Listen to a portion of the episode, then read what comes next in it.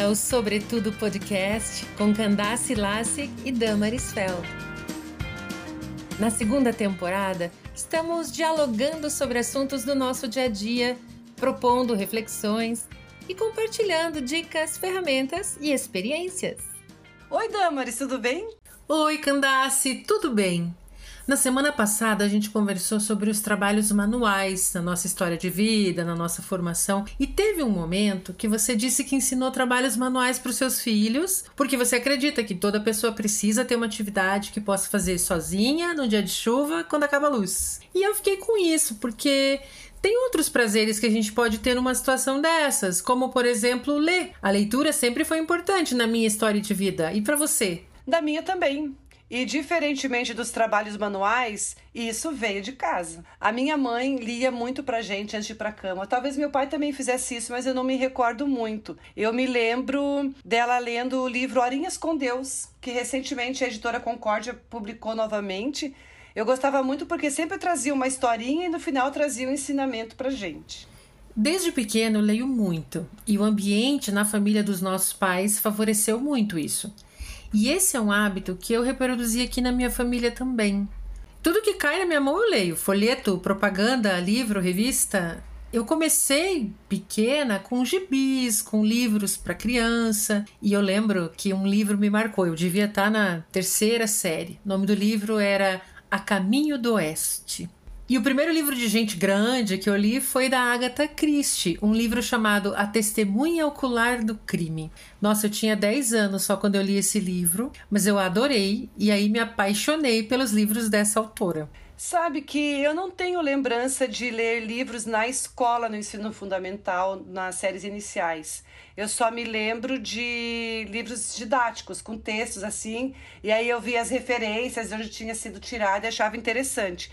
Nessa primeira parte, eu me lembro mais assim mesmo de livros em casa, gibis, que os nossos pais compravam, mais a minha mãe, uh, histórias bíblicas. A gente ganhava muito livrinho com histórias bíblicas e outros também me lembro um especialmente que se chamava Trombão, Trombinha e Serelepe, que um dos nossos irmãos ganhou e era um livrinho que circulava muito assim na nossa casa. Mas depois, no ensino fundamental parte 2, que são os anos finais, aí sim já me lembro de ter lido bastante. A escola tinha uma biblioteca interessante, não sei se era grande, mas para o meu tamanho era interessante naquela época. Nós tínhamos fichas, podíamos ir retirar de tarde, podíamos retirar durante o recreio. Então ali eu lembro de ter lido bastante mas também me lembro de ter lido vários livros da biblioteca do meu pai, O Morro dos Ventos Uivantes, que agora no passado eu reli no aplicativo Esquilo, Enterre Meu Coração na Curva do Rio, que eu não me lembro muito, só sei que era história de indígenas norte-americanos, As Sandálias do Pescador, que foi um livro do Morris West, e o pai também tinha uma coleção do livro, dos livros de José de Alencar, uma encadernação capa dura, assim, bem bonita. Eu não li todos, mas eu li vários, eu achava meio difícil de ler.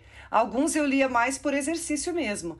Outros eu achei muito interessante, como A Pata da Gazela, de José de Alencar, que eu achei que era de um animal, e era o rapaz que se apaixona pelo tornozelo da moça que ele vê de passagem. E a coleção Vagalume, você conhece? Ah, li muito também na minha adolescência. Nossa, a gente comprou muito na época da escola. A escola era uma escola no interior do Paraná e facilitava a compra. Comprei muito, li muito. Eu também gostei bastante. Eu me orgulhava quando era criança, início da adolescência, de saber decor a sequência dos livros que ficavam na última capa, o nome dos livros na ordem. Ai, coisa bem de criança mesmo, mas que delícia lembrar assim dessas coisas. É bem delicioso. E foi uma coleção que eu li bastante e, e fico muito feliz que tenha conseguido colocar esse hábito aqui na minha família também. Eles não leram essa coleção especificamente, mas eles leem outros tipos de livro, como Harry Potter e outros que vieram depois, né? E leem e releem, e eu fico muito feliz com isso, porque desenvolve bastante a mente deles. Eu tive uma formação de anos finais de ensino fundamental,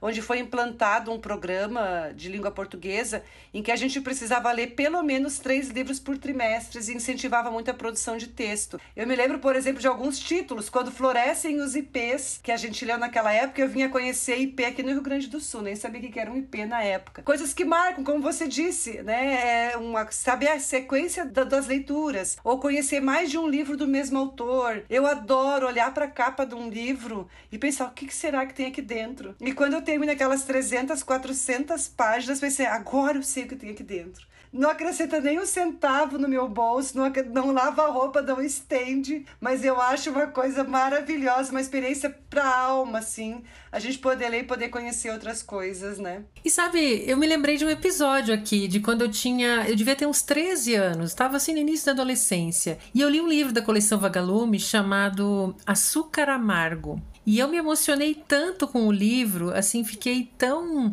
é, tocada por aquilo que eu escrevi uma carta pro autor, na época era carta, né, em papel, mandar pelo correio, escrevi uma cartinha para ele. E aí ele me retornou.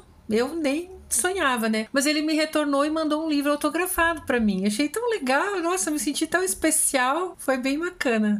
E isso é uma experiência bem interessante mesmo, de quanto a gente consegue se envolver com a história. Hoje em dia a gente não escreve mais carta, né? A gente vai no Instagram procurar o perfil do autor, ver o que ele está escrevendo, o que ele está lançando, o que ele fala sobre determinados livros. A gente vai ver o que outras pessoas estão comentando a respeito daquele livro e a gente já interage com o autor ali mesmo nos, nos comentários. Como a tecnologia veio a favorecer também esse nosso desejo de nos comunicarmos com quem escreveu aquela história. Sim, facilitou muito. Sabe sabe que depois no ensino médio, eu também continuei a leitura, a biblioteca era maior, mudei para uma outra escola. Eu li vários livros do Morris West. Depois eu li Por Quem os Sinos Dobram, Feliz Ano Velho. Lá na sétima série, a professora tinha comentado sobre o lançamento desse livro, Feliz Ano Velho, que ela leu, mas que não era para nossa idade. E aí, quando eu cheguei na escola do ensino médio, na época era o magistério, tinha o livro, eu retirei e li, fiquei toda feliz. Li poesias do Gonçalves Dias, li Sidney Sheldon. E daí, já adulta, fora da escola, depois já na minha vida profissional e de trabalho, de lazer, né? Porque para mim a leitura é um lazer, eu descobri Agatha Christie e Jorge Amado, que eu li muitos livros também. Retificando, a leitura nem sempre é um prazer, há os livros técnicos também. E durante a época da faculdade era muita leitura de livro técnico.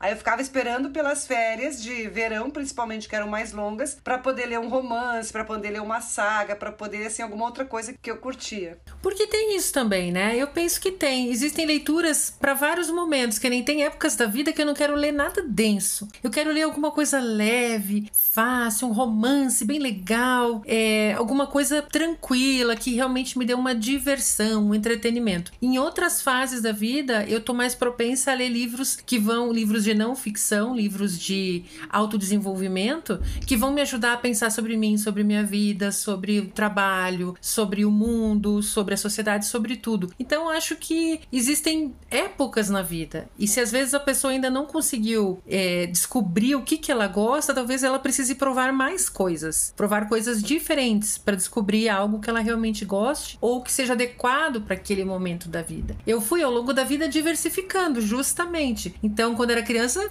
lia livros infantis, depois na adolescência, livros próprios para adolescente, daí chegando na vida adulta, vida profissional, fui descobrindo também os livros de estudo, de formação. Como eu falei, sobre personalidade, sobre relacionamentos, desenvolvimento pessoal em geral. E isso tudo vai acrescentando na nossa formação.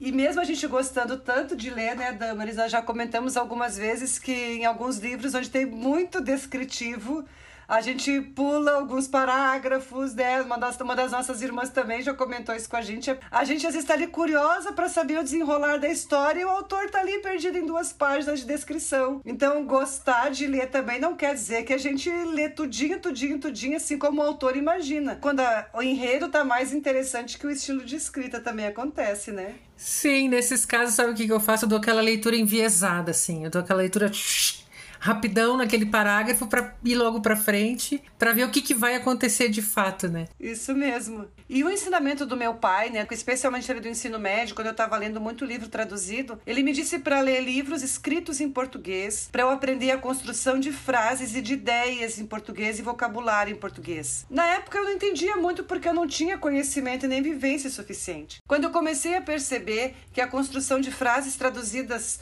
do inglês, do alemão, que era o que mais chegava para mim, tinha construções diferentes, tinha formas diferentes da do português. E o que, que meu pai queria dizer com isso? Como eu ia escrever em português, fazer redação, fazer textos, fazer produções em língua portuguesa, eu precisava ter a ideia da língua portuguesa. E tem um livro que também não pode faltar, né, Candace, na nossa leitura, que é a Bíblia. E sabe que agora na maturidade é que eu realmente estou conseguindo ter um proveito maior da leitura da Bíblia. Agora eu tenho, acho que, a maturidade na fé e no conhecimento, enfim, da palavra de Deus, para conseguir aproveitar melhor o que eu leio, para conseguir ler prestando atenção realmente no que eu estou lendo, fazendo sentido e, claro, buscando entendimento também na igreja, com o pastor, as explicações do que, que a gente está lendo. Mas é algo que também precisa ser dado bastante atenção, ler com atenção. Através da leitura, a gente pode viajar o mundo.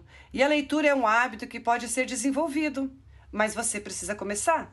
Comece com um livro de um assunto de seu interesse. Pegue um livro pequeno e depois vá avançando. Dentro de algum tempo, você vai se surpreender com o quanto você já leu. Para finalizar esse episódio, aqui vai uma dica para você que quer começar a desenvolver o hábito da leitura, para o qual é necessária a concentração. Pegue um livro do seu interesse. Leia uma página, feche o livro e procure fazer um resumo mental do que você leu.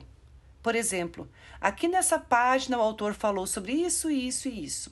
Depois, vá avançando, página a página. Ao final do capítulo, você vai perceber que já aprendeu muito e vai ter mais ânimo para continuar a leitura.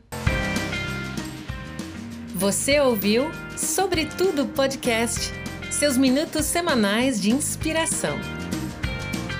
Vamos continuar juntas?